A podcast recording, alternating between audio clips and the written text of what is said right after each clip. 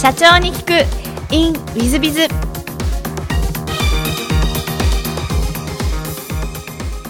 本日の社長に行く。インウィズビザ株式会社店舗スホールディングス森下様でいらっしゃいます、えーまずは経歴の方をご紹介させていただきます、えー静岡大学卒業後東京電機今の東芝テックにご入社。えーその後、えー食器洗浄機メーカー共同成功を設立し社長に就任。えーその後、1997年に店舗スバスターズを設立、5年後に2002年には、えージャスタックに株式上場されています。今現在も、えーグループ会社は18社、えー上場予備軍も含め、えーその1000億円の企業を目指していらっしゃいます、上場企業の森下社長様でいらっしゃいます。本日はよろしくお願いいたします。よろしくお願いします。まずあの最初のご質問なんですが、えーご出身は静岡県出身ということで、小学校、中学校時代はどんなお子さんでいらっしゃいましたでしょうか？えー痩せてて、いたずら小僧で言うこと聞かないっていうか、多動性障害というか、あ落ち着きがないと。小学校1、2年の時には、牧美代子っていう女で一番勉強できないやつと、この森下敦が、夏休みに、えー担任の先生のところへ勉強ができんすぎて、え1ヶ月通ったと。いうぐらい牧美代子はもともと頭悪くて勉強できないですけど私は話聞いてないもんで勉強できないと。いうふうな状態だったんですが4年生の時点で、えーオール4になってで5年生から5がちらほろ6年生になったら、えー、9丁になったというふうなことで、相変わらず落ち着きはないんですけどそのいたずら小僧というのが5年生あ小学校中学校ぐらいまああの親父が百姓だもんで、えーずっと今の時期なんかだと思い出すな朝その暗いうちに起きて、えーズックグッズで、えーしえー麦踏みをやるとお霜柱のやつを踏んでいくわけですからあ冷たくて冷たくて、えーっていうふうなことが思い出しますがそれが辛いだとか嫌だったっていうふうな記憶は何もないですね。まあ、えーそれで4年生の時におふくろが死んで、えー6年生の時に新しいおふくろが学校の先生やってるおふくろが来てくれて、えーまあ言ってみりゃそのおふくろにはあずっとその兄弟我々4人が育てられて、えーまあろくな恩返しをしなくて、田舎帰るたんびにあの家を眺めちゃあ悪かったね悪かったねというような今日この頃でございます。そうですか。あのということはガキ大将だったというお話でよろしかったですか。ガキ大将じゃないですね体小さくて痩せてるもんで、えーガキ大将じゃないですがあー俺でも目の届かぬその勉強のできないやつ集めちゃ企画力があるもんでそのみんなでどっかへ企画して遊び行こうよ川行こうよとかってこういうことはやりましたけど喧嘩はもうからっきしで口ばっかりでダメだったですね。そうでいらっしゃいますか。えっと高校は静岡の高校でいらっしゃいますか？いえあの鉄道の関係で、はうちの静岡県には高校があーずっと下宿するしかなくて、はいえー長野県へ通える範囲だと行くかあー愛知県行くかで私は愛知県の新城というところの高校へ行きました。あ、そうでいらっしゃいますか。えでそちらの高校の愛知県側を選ばれた理由というのは何かあられたんですか？やっぱ寒い方嫌なもんで南へ行こうということで、えー愛知県の新城高校行きましたけどなるほど。高校時代の思い出っていうのは何かございますか？まああの中学ぐらいからですね、えー惚れっぽいたちでそれでえー何しろすぐ結婚したいなと思って中学でも高校でも何でもかんでも好きだなと思うともう結婚したいな。ただし女に声をかけるってことができないもんだから大概は2年か3年でそのままいなくなっちゃうっていうか卒業したりなんだりで。たまたま大学の時に心理学で一緒になった女にも結婚したいなと思ってるうちに、え向こうが卒業するっていうことになって「えどうする?」とか言うもんで「ああ結婚します」とか言ってそれと結婚したっていうふうなことで高校の時まあ小学校中学校高校ずっともう惚れっぽくて片思いで全部実らなかったっていうふうなあそういうのとそれからその高校は田舎でそこそこ勉強できたやつが高校へ行った途端にその中以下のグループになって、えー、それでその1年半ぐらい挫折して精神的に。で高校3年ぐらいからまたその学校の中ではそのできるグループになったっていうふうなことでスポーツについてはその中学1年生で野球部入って三月で辞めてで2年生で、えー、バドミントン部っていうやつを作って、えー、2年生1年間で辞めて3年生でテニス部っていうやつを作ってここで卒業して、えー、新城高校行って体が小さいもんで、えー、その時道場で背の小さい初段の男があ人投げてるのを見てこれは柔道だなと思って柔道部入って、えー、4ヶ月で辞めてそれで高校2年でもう一回テニス部へ入って大した腕にもならないまま卒業したということで何やってもとにかく中途半端で辞めるというふうなそういうふうな生活をしてました。なるほど。あの 後ほどお聞きしますがあの授業と重なってる部分が多少あられるのかなと思いましたが、えー、っとその後あの静岡大学国立の指導大学を選ばれていらっしゃるんですがこちらを選んだ理由というのは何かございましたあの人口が5,000かそこらの村なもんで、えー、長男で大学行かせるっていうのは親との約束で、えー、学校の先生だったら大学行かせるということであの静岡大学の教育学部へ行かせてもらったっていうことで自分が行きたいだとかなんとかっていうよりも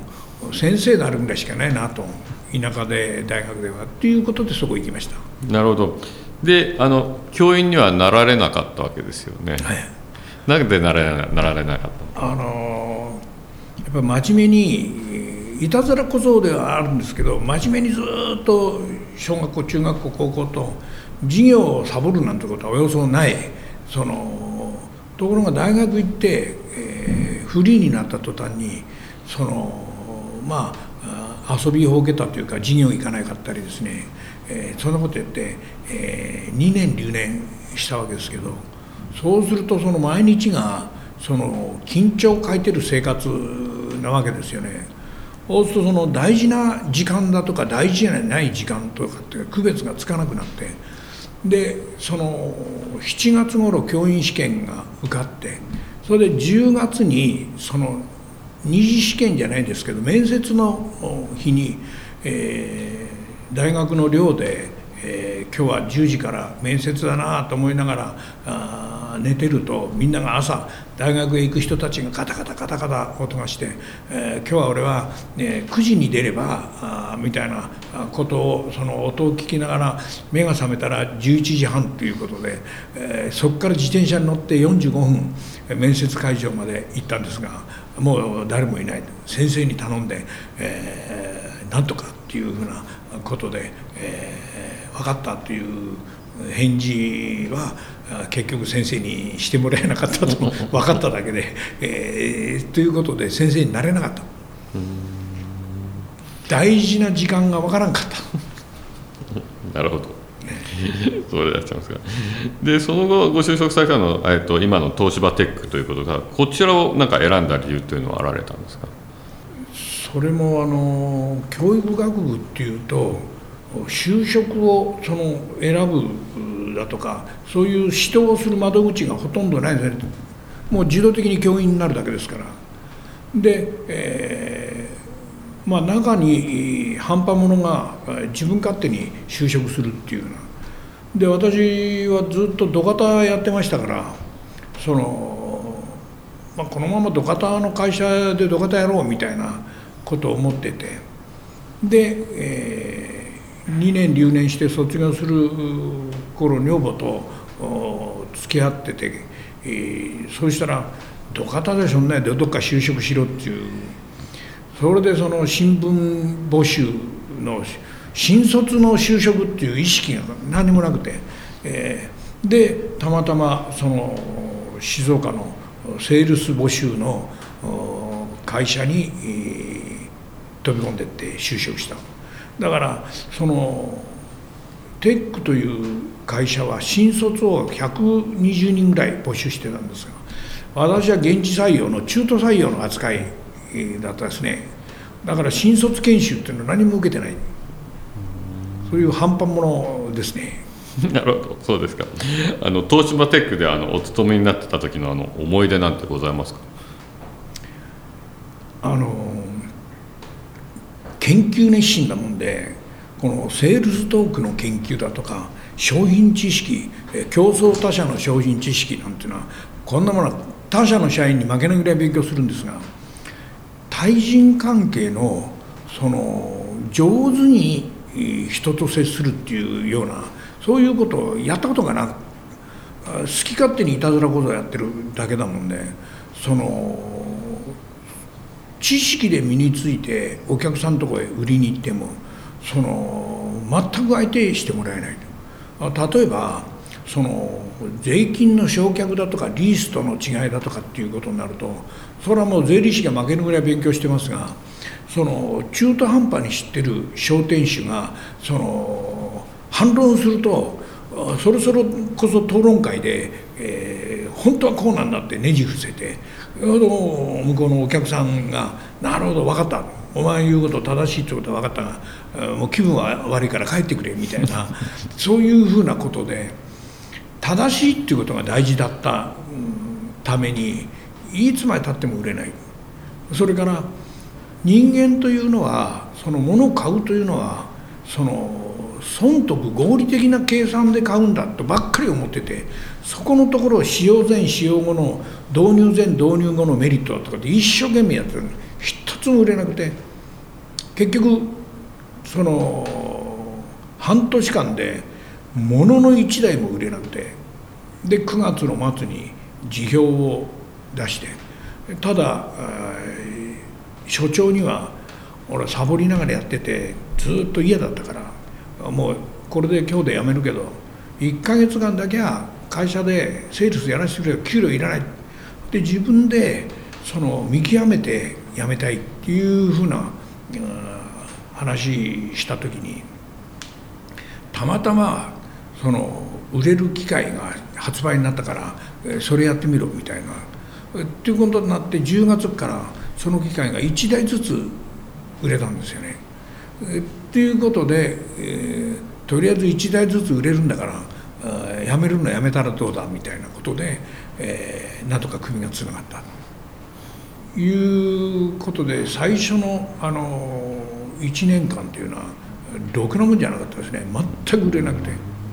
ほいで2年目になったら今度はそのその機械が27万の機械だったんですけどその5倍の130万の機械が出たんですけど。これがまた2年目から1台ずつ売れてるわけですけどほうと売り上げが一気に5倍になるわけですけど売ってる実力としてはあの月に1台しか売ってませんから売れてきたなんて何も思わないんですがただ当時で130万ぐらいの売り上げ上げると30人ぐらいのセールスマンのうちで、えー、7, 位7番目ぐらいに、なったんですね。でその所長が「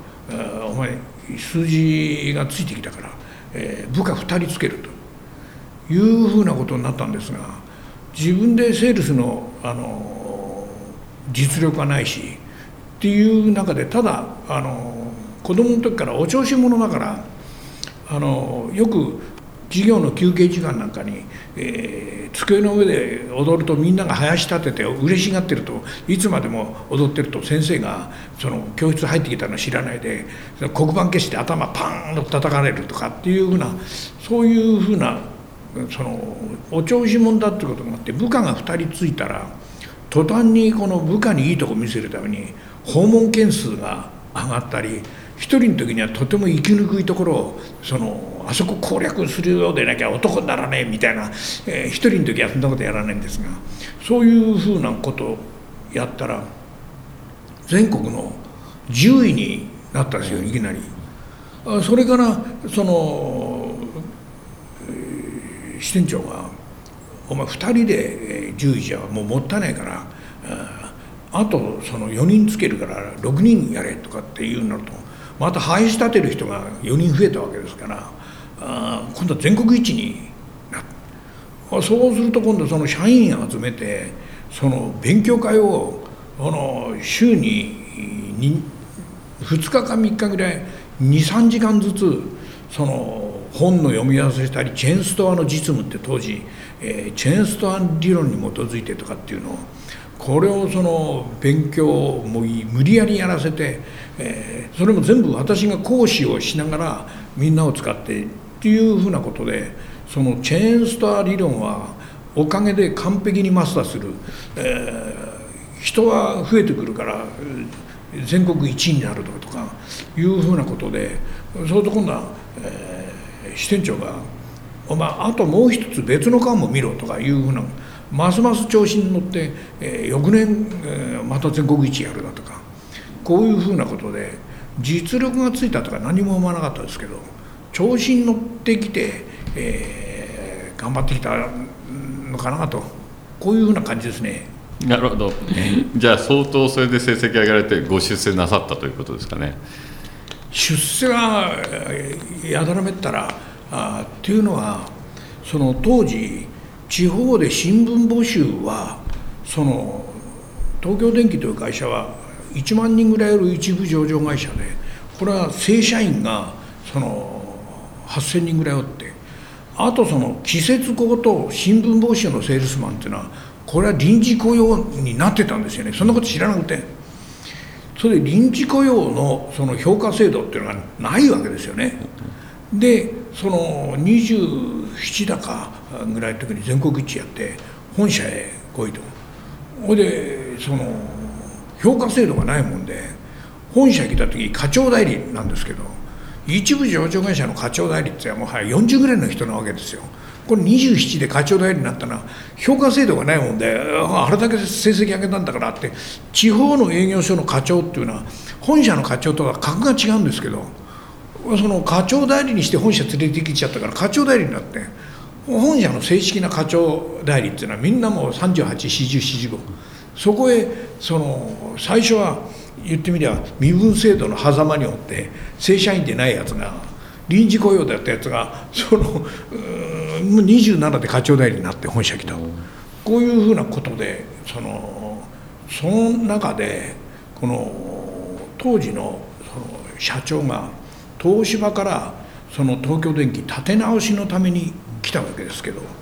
その改革をする時に、えー、お調子者の私トントン拍子にこう出席したやつを使って改革をするっていうふうなことでお前どんどんやってみろみたいなほんでどんどんやるもんでいろんな売り上げが増えてなんかしたんですよね。ところがそのクレームが出てくるっていうのはいろんな管理部門のそのルールなんか無視したりなんか好き勝手やるもんでその実績上がるんですけどあちこちからクレームが来るそれからその例えば静岡で、えー、長野健二っていう国際工業のなんかロッキード事件かなんかで有名になった。その国際工業がビルを建てるっていうこれをそのつてがあって、えー、ビルを受注すると。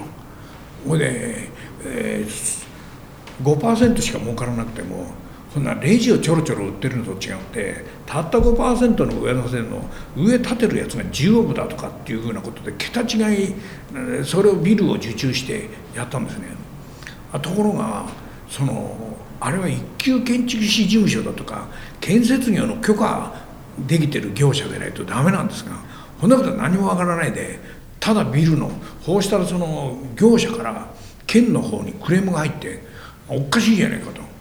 こでクレームが入ったらこっちは一部上場会社ですから本社に来て何やってんだっていうふうなことになってほんでその静岡へその本部の管理の衆が来た。ほんでもうもうビルがどんどん進んでる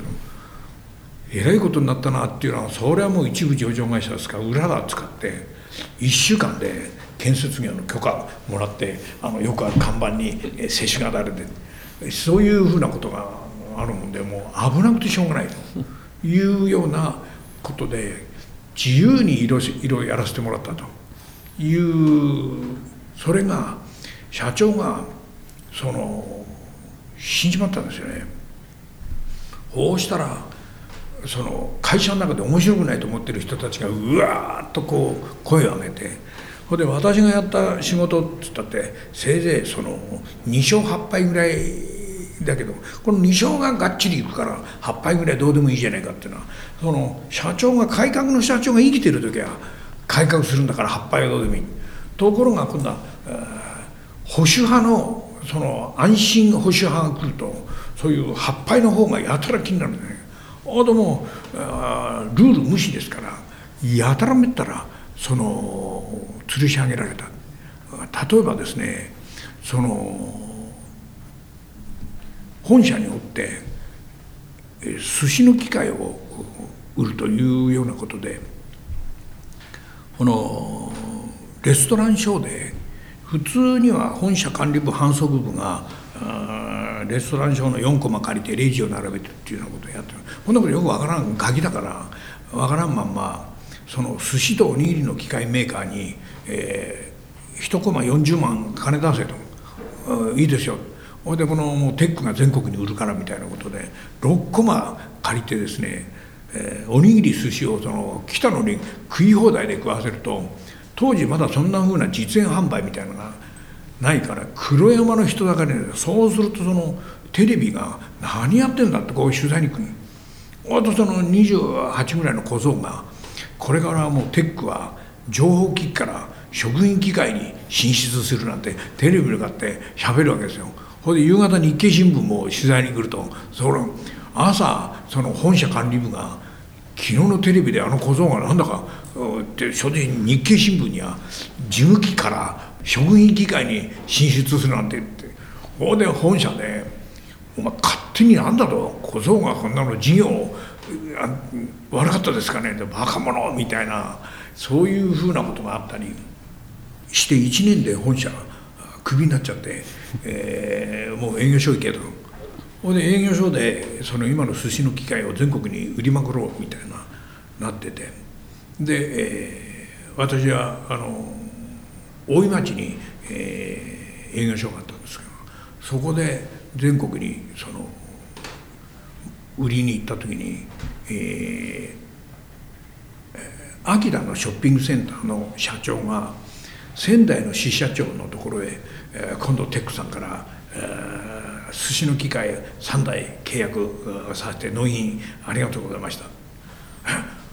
うちでその寿司の機械なんか売ってませんよ。え売ってますよ。ちゃんと買ったんですから」つって名刺を、うん、見て電話かけ。あのほんと転送でその大井町来るようになってですね。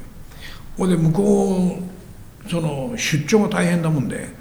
えー、社員があのもう向こうにアパート借りて「よし分かった」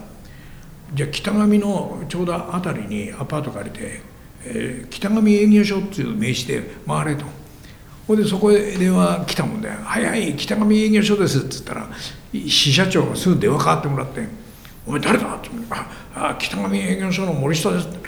北上に営業所なんかないじゃねえかこの野郎」お前はその東京の有名な悪の野郎だもんみたいなことがあっておいでまた本社へ呼ばれて関門を受けてここで「何だって営業所なんか勝手に作ってって言ってるうちにその中の役員がちっと賢いやつがあって「森下君北上営業所ってことは西の方にまさか作ってんじゃねえだろうな。あの滋賀のところにもう一つ営業所あります」聞いたことがねえと思う。ただの課長が好き勝手に営業所まで作ってどうするだみたいなそういうのでその始末書をガンガン書くわまあ結局そういったことがあの全部積み重なって後ろ盾がない時に、えー、解雇ということで役員2人があの大井町の支店に来て、えー、解雇の土を持ってきたっていう時にその2人にそれはもうこれで解雇は分かったけどこれから10年後のことをちょっと考えてみてくれと。俺がここで辞めるよりもあんたたち2人辞めた方がこれテックのためになるからこれは将来のことを考えたら俺を残した方がいいんじゃないか。って言ったらえらい怒って「何を言ってるか」みたいな。それぐらいその単細胞で、えー、バカだったけど面白かったですね。なるほど。今の森下さんの姿とすごい重なるので大変面白いんですけども。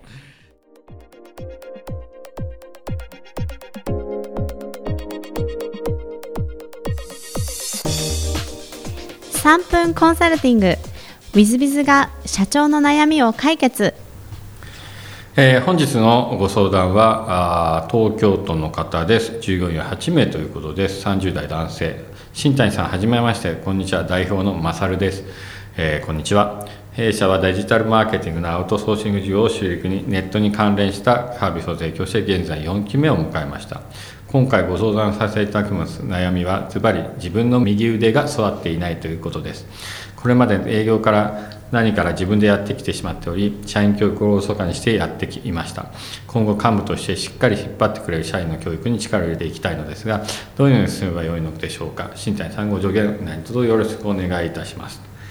えーとまあ、よくあるご相談でしてこの前も100人、まあ、50人20人ぐらいですかね従業員がそれが100名ぐらいまで育っていって右腕がなかなか育たなくて、えー、この前もやらかしてというような話がありまして、まあ、飲みながらこうしたらあしららというご相談も乗らさせていただきましたが、まあ、右腕を育てるというのは永遠のテーマなのかもしれません。まあ、ただあの正様の会社様はまだ8名様パートも含めて8名ということなので右腕で育てる必要性なんかないんじゃないでしょうか。まずは社長さんが自らどんどん営業に行ってどんどん、えー、開拓をしていくのが大変重要なんじゃないかなと。それはあの私自身あのつくづくそう思います。一方で将来的に8名が20名になり30名になり100名になりというふうに考えると右腕を育てなきゃいけないということはおっしゃる通りだなそういう意味でいくとどんな右腕がいてくれると嬉しいかというのをまず定義することから始めるんじゃないかなと思います。そういった定義をするとじゃあそういう右腕を育てていくには何が必要でどういうことを教えていかなきゃいけないかということになりその教育プランを作りその教育プログラムを投下して実際に育てていくという流れになるんではないかなと思います。えそういう意味ではもしかすると社長様自身の分析が必要で社長様自身がどんな能力を持っててどういう能力を持っていると売り上げが上がってみたいなことがあなんか定義できたり、え、見えたりとかするんではないかなと思います。そういう意味であの自己分析や自社分析そしてどんな人物が育ってほしいかという理想像を掲げるその理想像を掲げることによって、えー、人事評価制度が定まり教育プログラムが固まり、えー、教育ができてきて結果的にその方向性いくので右腕が育っていくとこういうふうになるんじゃないかなと思ってます。まあ、私自身もあの右腕左腕の育て方については毎日毎日のように悩んでますしなかなか育たないことに、まあ、苛立ちを覚えたり私自身に苛立ちも覚えてるしというようなこともありますのでもしよろしければ一度あのご相談乗らさせていただきますので何なりとおっしゃっていただければと思います。本日の3分コンサルティングはここまで。また来週。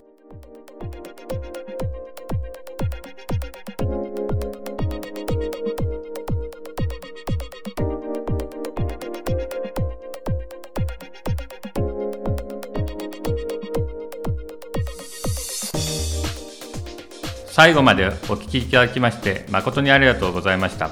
本日のポッドキャストはここまでになります。また来週お楽しみに。